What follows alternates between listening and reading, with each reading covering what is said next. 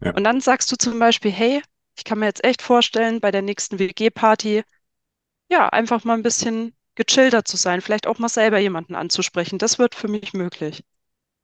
Und dann, wenn die Zeit noch reicht, also auch in dem Rahmen, den ihr euch gesetzt habt in der Partnerübung, dann kannst du zum Beispiel sagen, hey, dann, dann geh doch auch da noch mal kurz rein und stell dir das vor, wie du wirklich bei der nächsten WG-Party anders reinläufst, vielleicht wieder deine Jacke aufhängst, aber wie einfach alles so ein bisschen anders sein darf. Und das war's auch schon. Und ich finde, ähm, das Ankern, das kann ja in jeglicher Hinsicht dienen. Wir könnten es auch mit einem ätherischen Öl machen oder, oder, oder. Also es ist echt ein mächtiges Tool. Schnell, einfach, gesund. Dein Gesundheitskompass. Wir zeigen dir, wie du schnell und einfach mehr Gesundheit in dein Leben bringst und endlich das Leben führst, das du verdienst.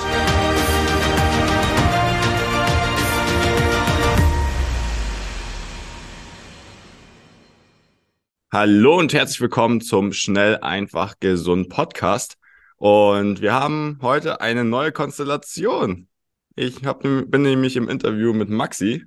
Ich freue mich, Moritz. Bin richtig aufgeregt, weil es unsere erste gemeinsame Folge ist. Richtig cool.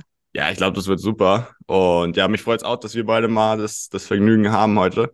Wir haben uns auch äh, eines deiner Spezialthemen rausgesucht mit dem ich vor ein paar Jahren auch ein bisschen was zu tun hatte, aber jetzt da gar nicht mehr so in dem Bereich drin bin. Darum bist du jetzt auch die Expertin für NLP und für ähm, ja, Glaubenssatzarbeit. Du hast ja auch ein eigenes Projekt zu Perfektionismus.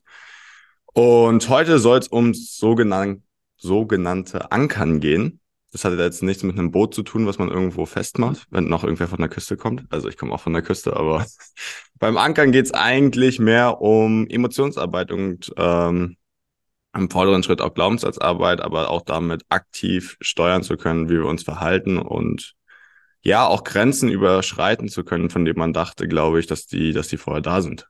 Und wie das Ganze geht, erklärst du am besten, bevor ich jetzt noch mehr unsinniges Zeug wahrscheinlich für dich erzähle, sondern äh, du erklärst einfach mal genau, was Ankern ist und dann gehen wir auch mal ein paar Live-Beispiele. Ganz im Gegenteil, Moritz. Also ich finde, du hast viele Aspekte schon total auf den Punkt gebracht. Und diese maritime Assoziation ist gar nicht so verkehrt. Denn wenn man es mal konkret anschaut, wofür dient denn ein Anker? Ein Anker gibt dem Boot oder dem Schiff Halt am Meeresgrund. Und das Bild könnte nicht besser passen, wenn praktisch die Spitze des Eisberges fünf Prozent unser Bewusstsein sind und 95 Prozent unser Unterbewusstsein, Genau darum geht es, auch in der Tiefe unseres Unterbewusstseins einen Halt zu finden, einen Anker, der uns Orientierung schenkt. Also ja, erstmal vielen Dank für deine schöne Einleitung. Und ja, zum Thema Ankern gibt es wirklich sehr, sehr viel zu sagen. Das haben sich unsere Leser auch gewünscht. Manche von euch kennen mich ja schon von der Grundtonusfolge. Da gab es auch einen coolen Beitrag auf SEG. Und na, ähm, ja, bei der Nachfrage nach konkreten Themenwünschen kam auch wirklich auf, Ankern würde viele interessieren. Und vielen geht es übrigens ähnlich wie dir, lieber Moritz, dass sie schon mal mit dem Thema in Berührung gekommen sind und es mittlerweile so ganz diffus ist, was soll das bringen, was ist gemeint. Mm, aber das Wichtigste vorab, bevor wir über das konkrete Ankern reden, wäre mir jetzt eigentlich, dass wir mal drüber reden, was Glaubenssatzarbeit in der Tiefe ermöglicht. Wir haben es im Vorgespräch schon mal kurz angerissen. Mm, ich merke einfach immer mehr, es geht bei Glaubenssatzarbeit nicht darum, einen bestimmten Satz zu identifizieren und den dann positiv umzuformulieren und sich dann im schlechtesten Fall zu wundern, warum sich nichts ändert. Es geht um die zugehörige Emotion. Also der Glaubenssatz allein ohne die dazugehörige Emotion ist ja eigentlich nur wie eine Hülle. Das soll jetzt nicht heißen, dass diese Formulierung unwichtig ist. Sie ist halt Teil des Prozesses. Aber Teil des Prozesses bedeutet auch, mh, die eigentliche emotionale Arbeit beginnt immer dann, wenn die zugehörige Emotion entsteht. Lass uns mal ein Beispiel nehmen. Zum Beispiel stell dir jemand ähm, Schüchternen vor, der Angst vor großen Gruppen hat. Und derjenige wird jetzt auf eine Party eingeladen, kommt da rein, zieht seine Jacke aus, sieht die Menschen und dann kommt gleich so dieses diffuse Gefühl von, oh, ich habe irgendwie ein Unwohlsein, die anderen Menschen, das wird bestimmt schlecht, es wird bestimmt kein cooler Abend. Das sind ja jetzt erstmal eher diffuse Glaubenssätze, aber es geht ja in die Richtung, ich bin in der Gruppe fehl am Platz. Das könnte ja zum Beispiel dahinter stecken. Und dieses Ich bin in der Gruppe fehl am Platz sagt ja erstmal gar nichts. Es geht ja wirklich konkret darum, bei der Person hinzuschauen, warum denn genau? Ist es, weil du Angst hast? Ist es, weil du schlechte Erfahrungen mit großen Gruppen gemacht hast? Also da kann man eben tief reingehen. Und wenn das sozusagen geklärt ist und der Glaubenssatz mit Leben gefüllt ist, so würde ich das mal beschreiben, dann kann man auch loslegen und zu schauen, was braucht denn derjenige, um sich in solchen Situationen anders und vor allem eben besser fühlen zu können. Ja, damit hast du, glaube ich, Ankern an sich schon richtig gut beschrieben. Also, du hast eine bestimmte Situation, die im Endeffekt Unwohlsein hervorruft oder höchstwahrscheinlich an der du auch was ändern möchtest. Also, wenn eine schüchterne Person immer wieder merkt, hey, in großen Gruppen fühle ich mich unwohl, aber eigentlich möchte ich auch auf Partys gehen und da Spaß haben und locker sein und gut drauf sein und mitmachen. Ähm, und sucht dann halt nach einem Weg, wie sie da hinkommen kann. Und wie du es angesprochen hast, nutzt dann zum Beispiel Glaubenssätze und fragt sich dann, hey, wieso funktioniert das Ganze nicht? Dann kann zum einen damit sein, dass die Emotion, die damit verknüpft ist, noch gar nicht da ist oder nicht damit verknüpft wurde und zum anderen, dass halt Ankern an sich auch ein sehr, sehr wertvolles Tool ist in so einer Situation, wie du es gesagt hast, um da inneren Halt zu haben, um damit umgehen zu können. Das stimmt. Und eigentlich ist jetzt der perfekte Moment, um auch mal auf das Thema zu sprechen zu kommen. Was können denn eigentlich alles Anker sein? Diese. Partysituation ist jetzt zum Beispiel schon ein situativer Anker. Also immer wenn, große Gruppe, dann XY, ja? Ähm, lass uns mal einen anderen Anker aufgreifen, der sehr kürzlich stattgefunden hat. Weihnachten. Weihnachten ist, glaube ich, für den Großteil der deutschsprachigen Bevölkerung einer der heftigsten Anker, die es überhaupt gibt. Und ähm, warum das so ist, ähm, reißen wir dann später an, wenn wir auf die sinnesspezifische Ankersituation kommen. Aber um jetzt erstmal auf der Kategorieebene zu bleiben, ähm, Anker können auch sein, also Weihnachten war jetzt zum Beispiel ein zeitlicher Anker. Dann kann es dir noch passieren, dass du ähm, körperliche Anker hast, entweder durch Fremdeinwirken oder auch durch ähm, Eigeneinwirken. Also stell dir zum Beispiel vor, jemand hat in der Kindheit mal einen Sturz von der Leiter erlebt, ja, und hat jetzt Höhenangst oder immer, wenn er das Gefühl hat, er fällt, zum Beispiel in einem Freizeitpark, löst es absurde Ängste aus. Dann wird auch klar, dass dieses ähm, körperliche Gefühl von Fallen der Anker ist. Ja. Anker kann eigentlich auch, ähm, ein Anker kann durch jeden Sinn ausgelöst werden. Es kann zum Beispiel sein, und das ist richtig fies, wenn du zum Beispiel in der Schule mal eine schlechte Erfahrung mit einer Lehrerin gesammelt hast, die eine bestimmte Farbe trug, zum Beispiel Rot, ja, ein ganz bestimmtes Rot. Und dann siehst du jemanden, der diese Farbe trägt und er ist dir sofort unsympathisch. Und du denkst dir vielleicht noch auf der rationalen Ebene, wie kann das sein? Aber da kickt das Unterbewusstsein rein. Es kann auch ein Geruch sein, ähm, sowohl im Positiven wie im Negativen übrigens. Also ein tolles Parfüm, vielleicht von, von deiner Freundin. Wenn du das einfach so in einem anderen Kontext riechen würdest, würde dich an deine Freundin erinnern. Und ein schlechter Geruch oder zum Beispiel nach etwas Verbrannten kann wieder andere Ängste hervorrufen. Ja. Und sozusagen, ja, ohne jetzt da die ganzen Sinne noch gar abzuklappern, ich glaube, es wird schon klar, was dahinter steckt. Ein Mhm. Anker ist eigentlich wie eine Informationsvereinfachung. Ja. Ein bestimmtes Signal wird von uns mit Emotionen A, B, C gekoppelt, können auch mehrere oder weniger Emotionen sein. Und es ist einfach wie eine mentale Abkürzung. Und auch ähm, bevor wir jetzt so in die Schiene kommen, mentale Abkürzungen sind schlecht und da entsteht Schubladendenken. Ja, nee, so schlecht sind die gar nicht. Ohne die mentalen Abkürzungen könnten wir unseren Alltag gar nicht bestreiten. Ja. Stell dir mal vor, du müsstest jeden Tag komplett von vorne alles lernen. So, du würdest komplett nach zwei Stunden wieder ins Bett fallen und erschlagen sein. Ja, vor allem auch sämtliche Informationen aufzunehmen und zu verarbeiten. Also ich weiß nicht mehr die genaue Zahl, wie viele das in, pro Sekunde sind, aber das wäre eine krasse Überforderung auf jeden Fall fürs gesamte System Mensch an sich. Ähm, und so, wenn ich es richtig verstanden habe, ist es ja über die Sinneswahrnehmung jetzt als Modell gesehen wie, wie ein Computer mehr oder weniger. Also wenn, eben, äh, wenn Sinneswahrnehmung XY, dann Emotionen, die dazugehört oder Satz, der dazugehört. Ich kann mich auch noch erinnern, als ich, wann war ich da? 10, 11? ähm, da war gerade so, so die Übergangsphase von, von Grundschule zu Pubertät und Gymnasium. Und irgendwie war mein Ziel so, ja, ich muss sportlicher werden und alles irgendwie mehr machen. Und immer wenn ich Fußball spielen gegangen bin mit den Jungs, war, also so ähnlich wie ein Anker war, aber so, okay, immer wenn wir den Ball am Tor vorbeischießen, dann hole ich den Ball, damit ich mehr laufe heute. So, und dann hatte ich das immer wieder drin, so lange, bis ich dann dadurch, also im Endeffekt mich mehr bewegt habe und sportlicher geworden bin insgesamt. Aber auch da, ich glaube, bei Kindern funktioniert es teilweise auch einfacher, dass sie sich einfach so Anker nehmen. So, wenn ich Bock habe zu spielen, dann spiele ich auch. Und Ach, da richtig, weniger Restriktionen von außen mit reinkommen. Richtig starkes Beispiel. Also jetzt, wo du von dieser Begebenheit erzählt hast, fällt mir gerade auf, ich hatte ähm, früher einen Anker. Also da können meine Eltern nur drüber lachen, aber es war wirklich so. Für mich war früher die ultimative Belohnung, ein Cordon Bleu zu essen. Ja. Und auch das, also es geht ja dann praktisch über den Geschmackssinn, so dieses, ähm, das dann zu essen, war dann total verknüpft mit dem, ich belohne mich gerade, ich habe was erreicht und ja. ich habe irgendwie ja eine gute Note geschrieben oder was auch immer, ne? Und eben jetzt sehen wir auch schon, also ich würde mal sagen, dein Anker fällt ähm, absolut in die eher gesundheitlich dienende Richtung.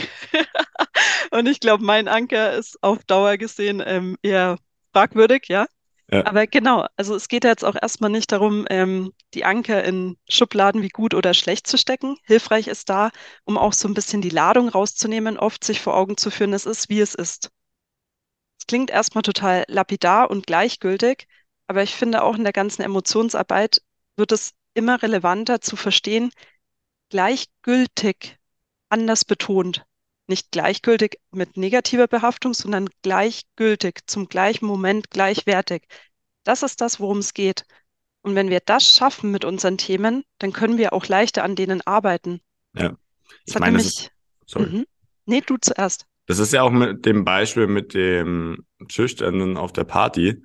Solange er eine, also was Negatives damit assoziiert, schüchtern zu sein und erstmal ein bisschen zu brauchen auf einer Party, um dann in die Gruppe reinzukommen, wird es höchstwahrscheinlich auch unangenehm sein wenn er es angenommen hat, äh, auch wenn angenommen immer so ein bisschen undefiniertes, komisches Wort ist, aber wenn er einfach weiß, hey, ich bin vielleicht ein bisschen schüchtern und am Anfang wird es sich vielleicht auch nicht so gut anfühlen und es dauert vielleicht auch ein bisschen, aber es wird wahrscheinlich immer irgendeine extrovertierte, aufgeschlossene Person geben, die mich innerhalb von zwei Sekunden in die Gruppe reinnimmt, weil das auf Partys in 99 Prozent der Fälle immer funktioniert, dann äh, ist die Situation an sich wahrscheinlich auch entspannt.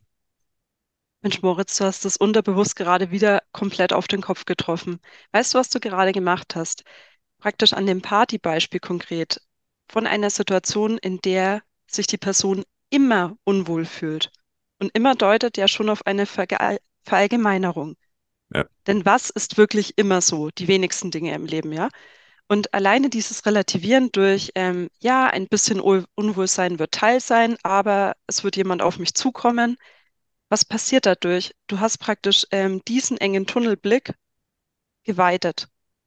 Und je mehr du da reingehst, desto mehr kannst du das weiten. Und das ist ja auch genau das, was Stress abbaut und Entspannung ermöglicht, auch in unangenehmen Situationen. Dass du praktisch diesen Automatismus-Tunnelblick ähm, durchbrichst und weitest. Ja. Dann würde mich interessieren, wie das konkret aussieht. Also du hast jetzt jemanden bleiben wir mal bei dem Beispiel. Du hast jemanden Schüchternen, der assoziiert jetzt äh, negative Assoziationen damit auf eine Party zu gehen. Was machst du mit ihm? Ja, also ganz wichtig ist mir, ich würde es jetzt gerne erst anhand einer Coaching-Situation erklären. Ja. Und danach können wir auch gerne nochmal darauf eingehen, wie man die Technik für sich alleine nutzen kann, wenn man jetzt sozusagen ja. keinen Partner zum Üben hat. Also wenn du jetzt ähm, eine klassische Coach-Coachie-Situation hättest und ich der Coach wäre, dann würde ich die schüchterne Person bitten, ähm, zum Beispiel, also es ist jetzt nur ein Beispiel, es kann wirklich jede Art von Berührung, jedes Körperteil sein, es könnte auch ein Geruch oder ein Geräusch sein. Also sich da auch nicht gedanklich einengen, dass es nur das eine oder das andere sein kann. Ja? Nehmen wir mal ähm, das Beispiel Körperberührung. Ja? Sollte am besten eine Berührung sein, die die Person jetzt nicht ähm, im Alltag dauernd gezwungen ist, auf, äh, auszuführen. Ne? Und nehmen wir dafür konkret mal linke Hand auf das linke Knie legen. Ja? Und dann wäre die erste Bitte mal, dieses unangenehme Gefühl auf Partys in großen Gruppen wirklich wachzurufen. Und wie gelingt das? Es gelingt eben nicht durch einen platten Glaubenssatz, sondern es gelingt dadurch, dass du die Sinne in der Situation abklapperst. Das ist ja auch das, was NLP so mächtig macht. Also du bittest denjenigen dann zum Beispiel die Augen zu schließen. Manchen Menschen fällt es auch einfacher, die Augen offen zu halten. Das ist typabhängig. Das merkt man aber auch ganz schnell in der Interaktion. Und dann sagst du, also bei einer schüchternen Person ist die Wahrscheinlichkeit aber hoch, dass es der leichter fallen wird, wenn sie die Augen schließt, ne? Ja. Und dann gehst du wirklich mal durch und sagst halt so, hey, denk mal an eine ganz bestimmte Situation. Was hörst du da? Was riechst du? Was siehst du? Was schmeckst du? Also alle Sinne durchgehen, ja? Und dann ist es ganz spannend. Man erkennt dann wirklich auch an der Mimik, ob eine reale Vorstellung der Situation gelingt oder nicht. Da gibt es verschiedene Merkmale. Also oft ist es ein, am Anfang, wir zwei sind jetzt im Gespräch, sind sehr aktiv beieinander und sind auch sehr wach und präsent, ja. Und wenn ich jetzt aber zum Beispiel völlig zu mir gehen würde, würde ich wahrscheinlich die Schultern entspannen, meine Mimik würde sich ein bisschen entspannen. Und dann spürt man auch als Coach, okay, jetzt ist derjenige wirklich drin. Und dann neutralisierst du die Situation erstmal, indem du sagst, okay, jetzt nimm bitte wieder deine Hand weg von deinem linken Knie und sei nochmal hier. Praktisch ähm, in der Fachsprache wäre das ein sogenannter Separator, ja, damit die Situation wieder wie bei einer weißen Leinwand weggewischt wird. Und dann stellst du demjenigen auch mal ganz konkret die Frage, was bräuchtest du denn, damit diese Situation schöner wird? Und dann kommt vielleicht was ganz Konkretes wie, ich bräuchte ein bisschen Mut oder ich brauche einen guten Freund an meiner Seite, der mich schon kennt, der mich da irgendwie in die Gruppe bringt. Oder vielleicht auch, ich brauche einfach ein bisschen Zeit, Entspannung, ja? Und dann mit den Informationen gehst du rein und sagst wirklich, ähm, lieber Coachy, jetzt denk doch mal an eine Situation, muss überhaupt nichts mit einer Gruppen- oder Partysituation zu tun haben, in der du genau das alles hattest. Und dann sagt derjenige zum Beispiel sowas wie, hey, ich gehe gern alleine in den Bergen klettern. Und wenn ich klettere, dann bin ich mutig, ich bin entspannt und ja, jetzt, also das Beispiel mit dem Freund würde jetzt dazu nicht passen, aber vielleicht hat derjenige ja auch beim Klettern einen Freund dabei, ne? Und es geht auch nicht darum, dass das immer 100% passen muss. Es geht eigentlich eher darum, du hörst dann bei demjenigen raus, was ist das, was am meisten fehlt und grenzt dann erstmal ein, wo hat er das schon mal erlebt. Und jetzt wird's richtig spannend, wenn du ähm, ganz hartnäckige Fälle hast, die dann sagen, da fällt mir nichts ein, da weiß ich nichts. Ich bin nie entspannt und mutig. Dann stellst du die Wunderfrage und zwar sagst du einfach, wie wäre es denn, wenn du das alles bereits hättest? Oder stell dir vor, über Nacht würde ein Wunder geschehen und du wachst morgen auf und lebst dein Leben mit all diesen Qualitäten. Wie würde das aussehen? Und es ist echt spannend. Ähm, oft wird ja gesagt, im Leben kommt es nicht auf die richtigen Antworten, sondern auf die richtigen Fragen an. Und ich glaube, das gilt für kein Aktionsfeld mehr als fürs Coaching. Ja. Und ganz oft ist es dann auch wirklich von Seite des Coaches aus Klappe halten. Also, dann hast du jetzt, bleiben wir mal bei der Bergsituation, ja, diese Situation bei demjenigen ähm, herausgearbeitet, einfach im Gespräch. Und dann bittest du denjenigen mit der rechten Hand das rechte Knie zu berühren wieder die Augen zu schließen und vollständig die zugehörigen Emotionen zu dieser Situation aufzubauen. Und das Ganze, genau wie bei der negativen Situation, sinnespezifisch. Dann baut derjenige das alles auf. Und wenn er es wirklich aufgebaut hat, dann kannst du noch, wenn du möchtest und wenn es von der Situation her passt, in Lautstärkeregler einbauen. soll heißen, wenn die rechte Hand auf dem rechten Knie liegt, kannst du demjenigen sagen, und jetzt stell dir mal vor, wenn du deine Hand in Richtung Oberschenkel bewegst, ja, wie das Gefühl immer stärker wird und immer schöner und immer bunter.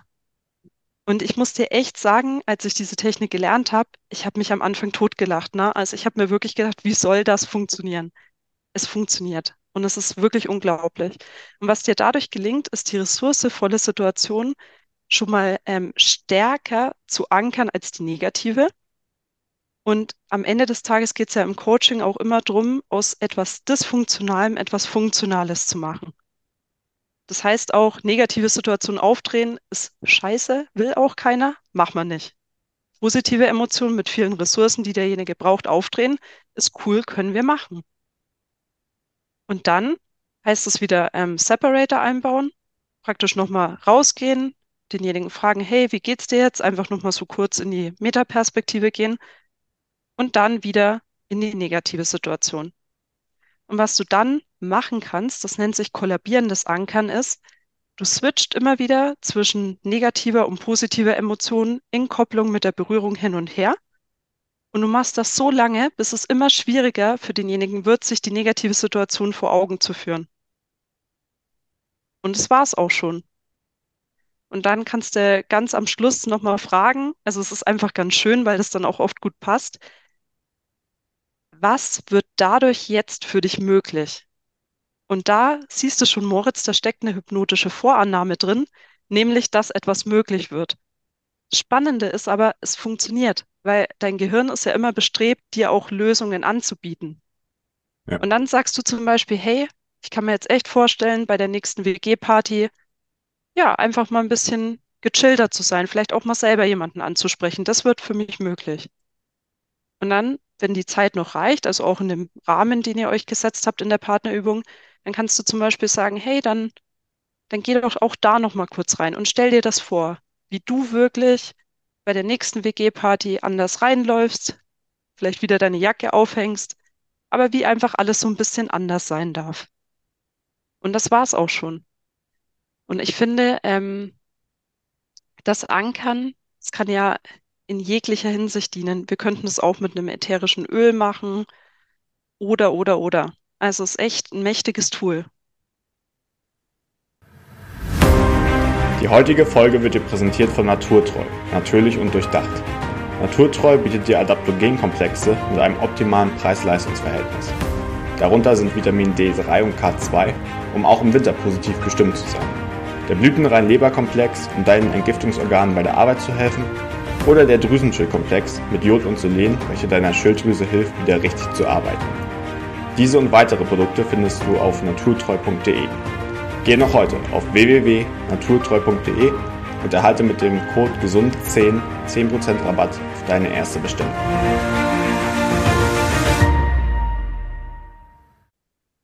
Ja, hört sich mega, mega gut an. Also hört sich auch einfach an, so wie du es jetzt erzählt hast. Ist Step es auch wirklich. Step 2, Step 3 und fertig. Aber im Endeffekt ist es das wahrscheinlich auch, ne? Ja, und eben der Rapport. Also du hast vorhin ähm, im Vorgespräch gemeint, du kennst das aus dem Verkauf. Für alle, die sich jetzt denken, Rapport was? Damit ist gemeint, dass vorher eine gute Vertrauensbasis zwischen Coach und Coachee entsteht. Ja. Und wie kreierst du das? Wenn es jemand Fremdes ist, kreierst du das, indem du erstmal erklärst, wie du arbeitest. Also es ist ja kein, kein Hokuspokus, was gemacht wird, sondern einfach eine bestimmte Technik, die man auch wissenschaftlich erklären kann. Mhm und indem du denjenigen erstmal ankommen lässt, kennenlernst. Und es dauert auch gar nicht lang, weißt du, je nach Person, das kann drei bis fünf Minuten dauern, aber es muss stattfinden. Ja. Das ist vielleicht auch der wichtigste Hinweis an alle, die das jetzt mal mit einem guten Freund oder einer Freundin ausprobieren wollen. Nehmt euch, selbst wenn ihr euch kennt und gut kennt, trotzdem die Zeit für den Rapport. Also einige Hörerinnen und Hörer von uns wissen ja schon, dass ähm, mein Mann Martin und ich die Ausbildung zusammen gemacht haben. Und auch wir waren erstaunt, was für einen krassen Unterschied es macht, wenn wir uns diese drei bis fünf Minuten für den Rapport nehmen. Also selbst bei Menschen, zu denen eine engste Bindung besteht, ist das eigentlich der wichtigste Erfolgsfaktor. Einen sauberen Rahmen abstecken und dann die Steps machen. Und das ist einfach. Ja. Muss nur dran denken, vorher Rapport herzustellen. Bei der Sporttherapie auch sehr, sehr wichtig, einfach die Leute kennenzulernen ist auch das, was, was uns auch da unterscheidet, einfach eine Stunde für die Leute Zeit zu haben, jetzt statt 20 Minuten, wie das normalerweise jetzt bei der Physiotherapie wäre. Und wie dann, gelingt dir das da? Also was fragst du die Leute zum Beispiel konkret, um so ein bisschen das Eis zu brechen? Meistens funktioniert das ganz von alleine. Also wir wollen ja wirklich alles wissen. Äh, oder nicht alles, aber vieles wissen, was halt einfach auch die Geschichte angeht. So, seit wann hast du Schmerzen? Wo sind die hergekommen? Wie sind sie entstanden? Was hast du für Sport gemacht? Was machst du beruflich? Und da erzählen die Leute dann meistens schon so viel über sich, dass es dann meistens auch passt und eine engere Bindung ist. Ja, richtig stark. Und eine Frage noch, framet ihr da auch vorab, ähm, dass sozusagen selbst wenn im Lauf der Therapie Schmerz auftritt, dass der dienlich ist? Oder wie geht ihr mit der Thematik um? äh, nee, machen wir auf jeden Fall immer. Das ist halt, sagen halt, dass es auch Schmerzen hervorrufen kann, aber dass die alle halt schon im Bindegewebe drin sind oder gespeichert sind und es halt darum geht, den Zug rauszunehmen. der da halt über Jahre reingepackt wurde. Aber dass es jetzt nichts mit uns zu tun hat, sondern dass wir einfach das rausnehmen, was schon drin ist. Oh, perfekt. Auch das ist wirklich Teil des Rahmens. Und das ist ja im emotionalen Arbeiten nicht anders. Ja. Weil gerade wenn du sagst, ähm, wir Menschen sind auch sehr, sehr gut darin, bei traumatischen Ereignissen Kettenanker zu kreieren. Was bedeutet das? Soll heißen, ähm, dieses Unwohlsein in Gruppensituationen kann theoretisch auch ein Stellvertreter für eine ganz andere Situation sein. Zum Beispiel eine Situation, in der du vergessen wurdest oder allein gelassen wurdest. Und für alle, die sich jetzt fragen, ja, um Himmels Willen, aber wenn ich da jetzt sozusagen ins Wespennest stech mit einer Situation und gar nicht das Thema identifiziere, um das es geht, ja, zieht euch diesen Schuh nicht an. Wirklich. Stellt es euch lieber vor wie eine Zwiebel. Wir Menschen sind komplex, bringen alle unsere Geschichte, unsere Themen und auch unsere Stapelanker mit. Und wenn du zum Kern vordringen willst, Schale für Schale, und es ist auch vermessen, dass man sozusagen in einer Begegnung alles lösen kann oder will. Und wenn man sich den Druck nimmt, entsteht wieder Raum für Neues und dann reicht es vielleicht auch ein oder zwei Schalen zu entfernen. Und dann stabilisiert man am Schluss und fragt wirklich nochmal nach, ist das jetzt für den Moment für dich in Ordnung? Und wenn das für denjenigen in dem Moment in Ordnung ist, also glaubhaft, dann ist auch gut. Kritisch wird es halt nur, ähm, wenn sozusagen ein Thema bei jemandem aufgemacht wird, auch mit dem Anker, ähm, was dann instabil ist. Und was es da dann aber einfach braucht, sind noch mehr Ressourcen. Also auch wieder die Wunderfrage, was bräuchtest du denn genau jetzt, damit es wieder in Ordnung sein darf? Hypothetische Frage stellen und derjenige weiß das. Und das finde ich eigentlich auch am spannendsten an dem ganzen Coaching-Bereich. Erstens, es geht darum, die richtigen Fragen zu stellen. Zweitens, es geht nicht darum, viel zu labern, sondern zuzuhören. Und drittens, das Allerwichtigste, und das kennst du, Moritz, äh, von der Schmerztherapie besser als ich, es geht darum, im Grundtonus bei demjenigen zu bleiben. Also es bringt dir jetzt auch nichts, wenn du mit jemandem arbeitest, der dann krasse Schmerzen hat und du gehst da voll rein und leidest mit und hast dann vielleicht danach selber Schmerzen. Spiegelneuronen, ne? Ja. Einfach locker bleiben. Und nicht locker im Sinne von Larifari, sondern einfach präsent. Das ist aber auch Training. Also am Anfang hat mich das super fertig gemacht. Ähm, nach, also Sporttherapie mit ein, zwei Leuten war ich einfach durch für den Tag. Aber mittlerweile geht das halt auch deutlich, deutlich mehr. Also das ist auch Training einfach. Ich glaube, es ist auch ein Thema, mit dem viele Osteopathen zu kämpfen haben. Zu Beginn ihrer Schaff ja. also Berufung. Ja. ja, Ärzte ja auch. Ähm, ist aber, glaube ich, da wichtig, nicht in so Dissoziation zu gehen, was dabei gemacht wird. Also sich komplett davon abzuspalten, weil man muss, also ich finde es wichtig, trotzdem menschlich zu bleiben und beide Menschen zu bleiben. Nur, dass man halt selbst auch damit umgehen kann, beziehungsweise für sich selbst dann halt auch Tools hat, um, um das Ganze für sich zu lösen danach, wenn es mal heftiger wird. Ja, und auch einfach noch eine Hand reichen im Sinne von dieses Angebot, das ihr wahrscheinlich auch macht, wenn noch irgendwas ist, kontaktier uns, ja. schreib, was ist los ja. und, und dann schickt man halt nochmal ein Video oder einfach eine, eine Nachricht und alleine das ist ja dann auch schon wieder wie so ein Auffangnetz. Ja, stimmt. Okay, ich glaube, dann hast du schon sehr, sehr viel gut erklärt und auch sehr, sehr verständlich und anschaulich. Ähm, vielleicht noch, wenn jetzt, wenn jetzt jemand zu Hause ist, was kann er selbst machen, um das Ganze umzusetzen? Ja, also ich muss ehrlich sagen, das, was ich vorhin erklärt hat, war ja mehr oder weniger das Kollabieren von Ankern, also negative Emotionen versus positive, ressourcenvolle Emotionen. Und das finde ich alleine nicht ganz ohne. Ist vielleicht auch möglich, da bin ich jetzt aber nicht diejenige, die Bescheid weiß. Was ich mir gut vorstellen kann und auch schon mal selber probiert habe, ist einfach nur Ressourcen zu ankern. Also da kann man ja auch ein bisschen auf einer oberflächlicheren Ebene bleiben. Ein gutes Beispiel, finde ich, ist ähm, Bühnenangst. Egal, ob man jetzt ähm, Musiker ist oder Redner und hat da einfach Bammel. Und dann weiß man ja schon so ein bisschen, ah, es geht in die Richtung, ich bräuchte irgendwie Gelassenheit, Mut, und da kann man sich ja selber gut ableiten, was bräuchte es. Und sich dann einfach mal zu schenken, zum Beispiel auch nur mit so einer Fingerberührung, okay, ich gehe jetzt mal in eine Situation, in der ich all diese Ressourcen, die ich mir für die Situation wünsche, rein. und dann wieder die gleichen Steps. Man fragt sich selber sinnesspezifisch, was äh, geht da in mir vor und macht es immer bunter und schöner und konkreter. Und das dann einfach ähm, wieder lösen und nochmal rausgehen. Also ich finde es immer auch anschaulich mit dem Hintergrund, für das in die Situation gehen, zum Beispiel Augen zu und dann beim Rausgehen wieder Augen auf, mal kurz irgendwas anderes machen, ein Glas Wasser trinken, ja, und dann nochmal rangehen. Und das praktisch so häufig zu wiederholen, bis du merkst, es gelingt dir immer einfacher, diesen ressourcevollen Zustand mit der konkreten Berührung oder dem konkreten Geruch oder oder zu ähm, aktivieren. Und das ist wirklich ein bisschen Fleiß. Und es geht halt auch darum, selbst wenn man das alleine übt, sich darauf einzulassen, es funktioniert aber hervorragend.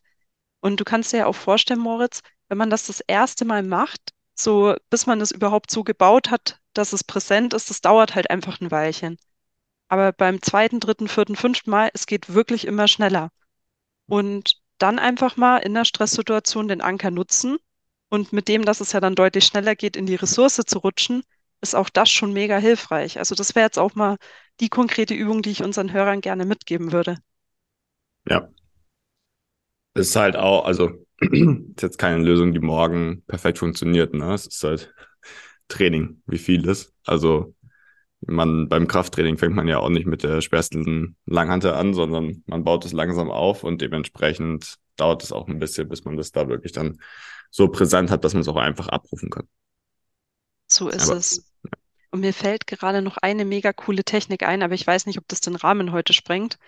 Und zwar hast du schon mal von der Walt Disney Strategie gehört? Ich habe es auf einem Seminar schon mal gehört, glaube ich, aber ich kann mich nicht mehr daran erinnern. Mm, und zwar geht es darum, du setzt dir konkret drei spezifische Bodenanker, ja?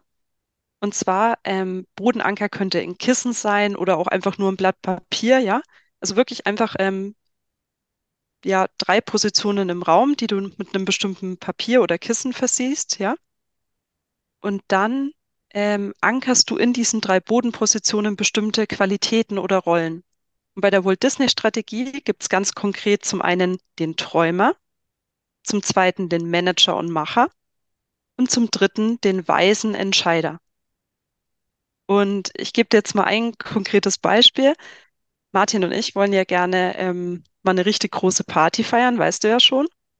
Und da bin ich zum Beispiel mal mit Martin diese Übung durchgegangen und habe erst diese Zustände geankert. Also praktisch in dem einen Bodenanker bin ich also ja absolut kreativ und leicht und es gibt keine Limits, keine Beschränkungen, keine Kostenabwägungen, einfach nur träumen. Ja.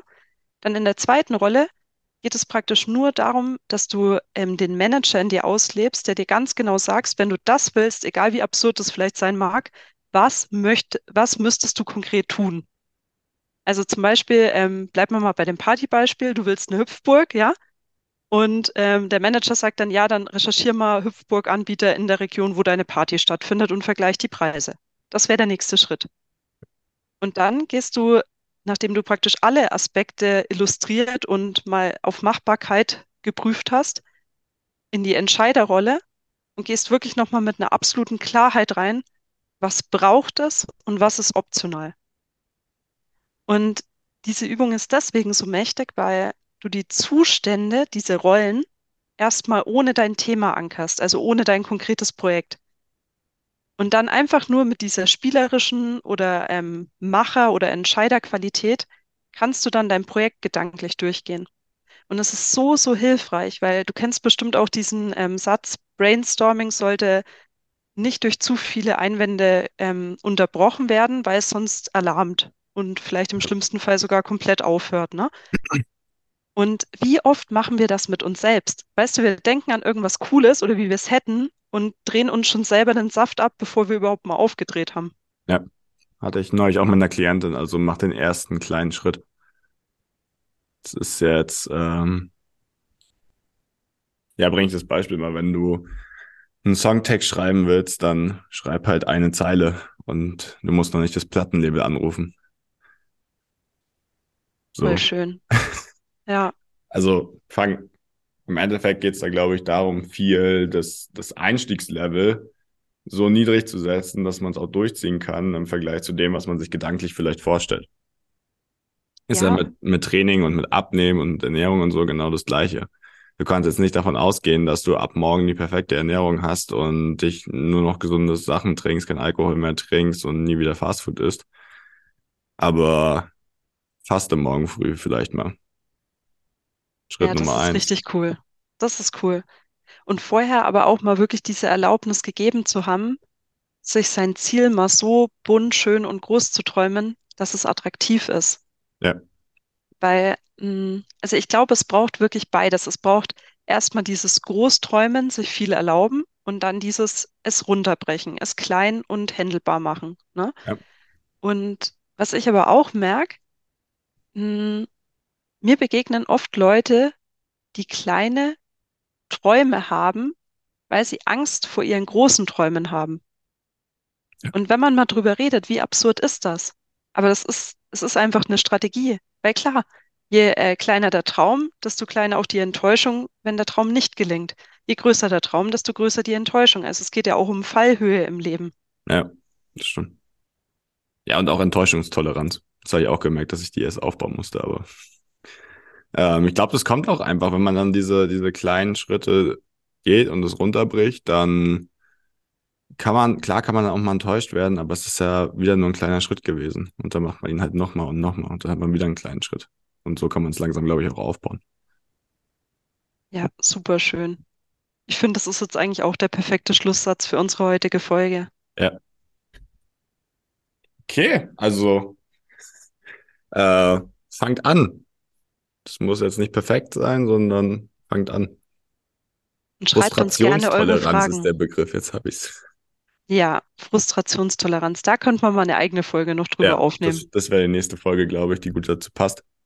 Cooles Thema. Ähm, aber an sich, ähm, ja, war es, glaube ich, sehr, sehr hilfreich und auch konkret, denke ich, auch umsetzbar. Also sowohl allein als auch als Partnerübung und sehr, also vielen, vielen Dank, Maxi. Du hast mir auch nochmal deutlich mehr dazu erklärt, als ich jetzt vorher wusste. Ich glaube, ich habe es so passiv unterbewusst für ein paar Sachen genutzt. Aber jetzt noch lange nicht so, wie du es jetzt machst. Und dementsprechend da vielen, vielen Dank für. Und ich glaube, dass die Leute da auch viel mitnehmen können. Danke dir, Moritz, für den wunderbaren Rahmen. Und ich merke auch selber, durch dieses es dann mal selbst erklären, wird es deutlicher. Ja. Super, okay. Dann Und ich glaube. Wir haben noch eine kleine Sache. Ah, ja.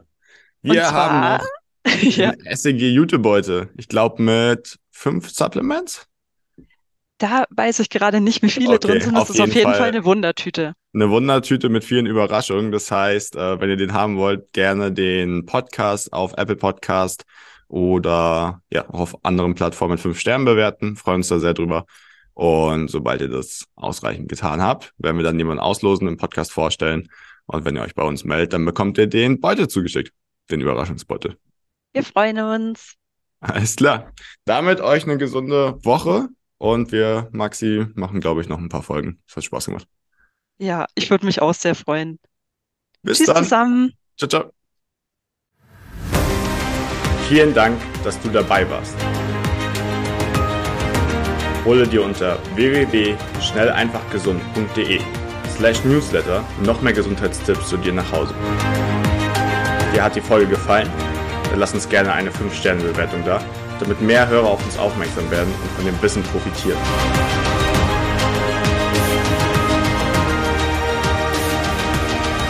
Wir wünschen dir eine gesunde Woche. Dein SEG-Team.